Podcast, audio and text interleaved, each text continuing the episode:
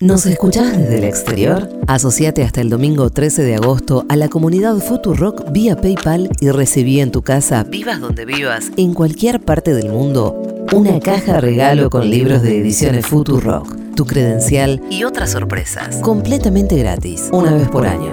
Sumate a la legión extranjera de la comunidad Futurock. Flor Halfon, Nico Fiorentino. Y todo lo que tenés que saber. El newsletter de Ahora Dice. De Ahora Dice.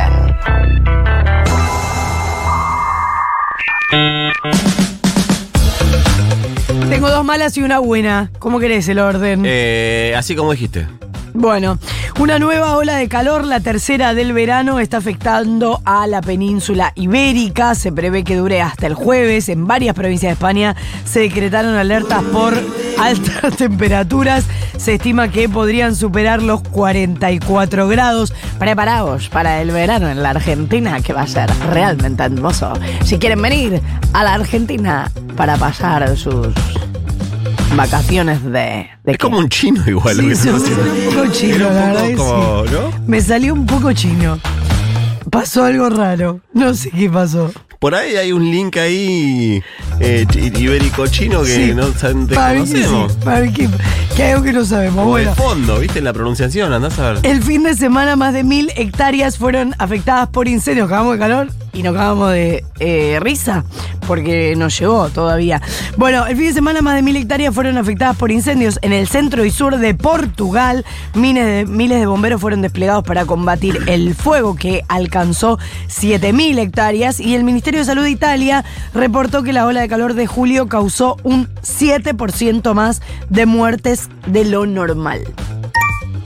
La Agencia de Seguridad Sanitaria del Reino Unido anunció que una nueva subvariante de COVID, denominada EG51 y descendiente de Omicron, está generando terre- está ganando terreno perdón, en Reino Unido y ya representa uno de cada siete casos nuevos. Por ahora no parece haber tanta preocupación o preocupación mayor a la que venía habiendo, pero sigue la recomendación de vacunarse. En el caso de personas con comorbilidades, cada seis meses y en las que no tienen comorbilidades, una vez por año. La buena, ayer el gobierno reglamentó la ley de cannabis, una ley que tiene como objetivo promover el desarrollo de la industria canábica en todo el territorio nacional. Lo que dispone esta ley es que se otorguen licencias para fabricar productos con usos medicinales, industriales y de investigación científica. Uno de los puntos más importantes del decreto es que define el cannabis psicoactivo como los compuestos que en su composición química superen el 1% de THC, así que se permite la fabricación de productos que no tengan un porcentaje mayor. La Agencia Regulatoria de la Industria del Cáñamo y del Cannabis Medicinal, ARICAME, va a ser el organismo designado para otorgar las licencias de producción y fomentar el desarrollo de la industria. Ayer se conoció la inflación de la ciudad de Buenos Aires y marcó un número alto, la verdad, 7,3% en julio.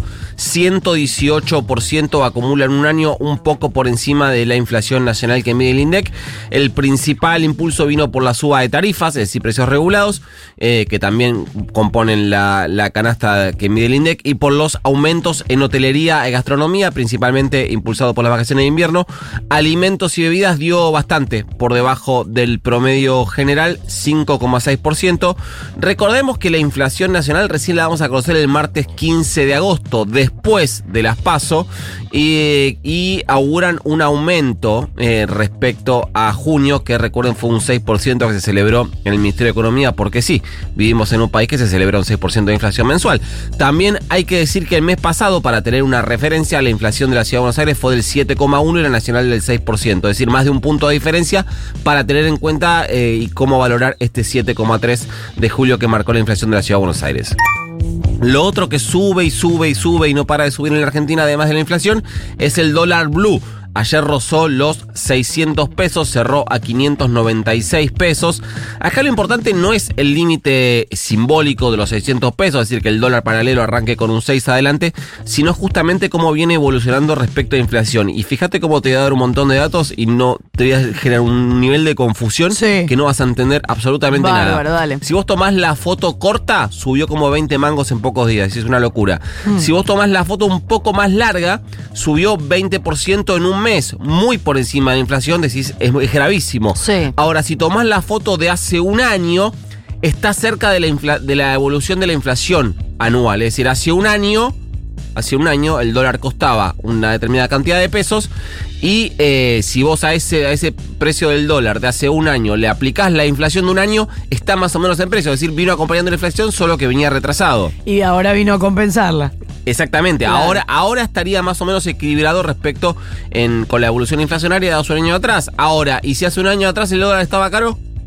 Porque hace un año atrás, más o menos, veníamos, el dólar blue, eh, veníamos de eh, la corrida. Recuerden que hace un año y un par de días asumió Sergio Massa. Hace un año veníamos de la corrida que terminó con Silvina Bataki fuera del Ministerio de Economía. Entonces, tal vez está acompañando la inflación del dólar hace un año, pero hace un año el dólar estaba carísimo. Entonces, Oh. por ahí el dólar blue ahora también está carísimo. No es que está equilibrado con inflación, la cuestión es que es un quilombo.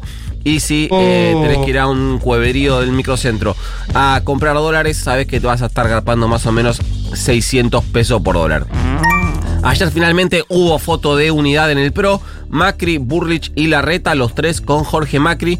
Eh, Macri con el detalle Macri de mm, posar una mano sobre cada uno de los hombros de los dos candidatos Ah. a presidente que tiene el PRO. Hablo de Burrich y de Larreta.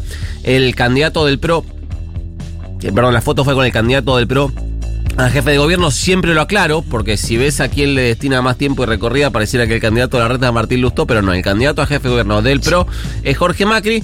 Eh, fue eso, no hubo más que una foto, se había hablado de una caminata juntos, pero no se animaron a tanto. Además, resolvieron lo del, bur- lo del búnker conjunto. Eh, Bullrich aceptó la imposición de Macri y la reta también, que les había pedido que eh, tengan un búnker conjunto, por lo que el PRO sigue siendo un lugar en el que se hace todo lo que Macri quiere siempre, o casi.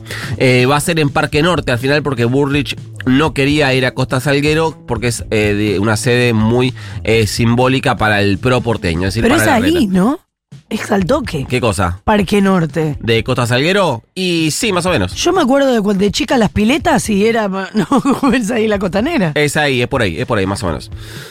Una más, dos más en realidad, hablando de Macri dio finalmente anoche la entrevista, fue con Morales Solá en su canal, en La Nación Más, Eh, si bien no dijo abiertamente que él apoya la candidatura de Bullrich en la interna con la reta, sí inclinó fuertemente la balanza entre los dos, dijo que Burlich tiene razón con que los argentinos están más inclinados ahora a un cambio profundo.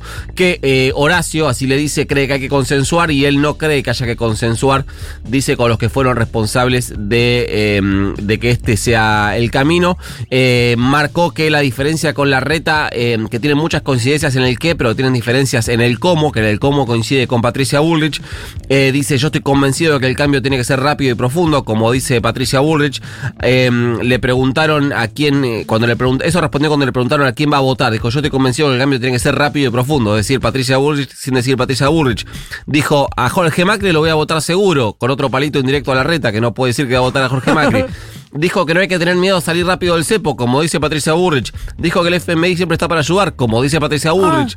Eh, es decir, toda la misma letra cargada de Patricia Burrich, solo le faltó decir, che, yo voy a votar a Patricia Burrich, nada más. Claro. También dejó una eh, joyita, dijo eh, Antonia, que tiene 11 años, tres veces me dijo que quería terminar de estudiar afuera. La saqué cagando, le dije, te quedas conmigo. Primero, lo ella de usar una nena de 11 años para bajar una línea, ¿no? Respecto a los jóvenes que quieren abandonar Argentina, etcétera.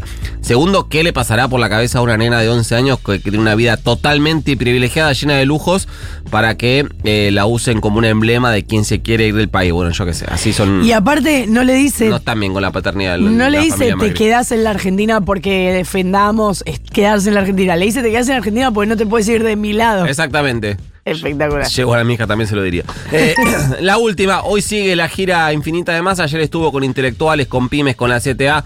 Hoy va a Rosario, tiene acto con la CGT y a la noche lo esperan, en realidad a la tarde-noche. Eh, porque está anunciado 5 y media, pero dijeron hasta las 7 no va a llegar ni en pedo.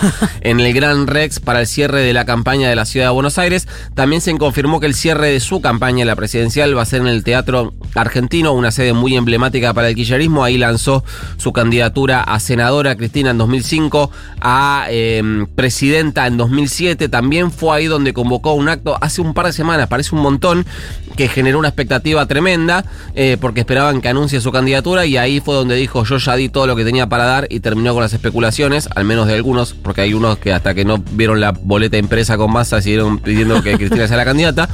Parece también que ya eh, eh, me tomo de esto, dijo, ya di todo lo que tenía para dar. Parece también que ya dio todo lo que tenía para dar en la campaña, porque no volvió a aparecer después de esa seguidilla de tres actos conjuntos con Massa.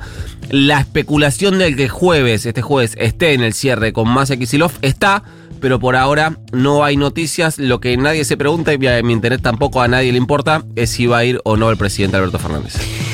Mandemos el newsletter. Mándenos. Chao. You got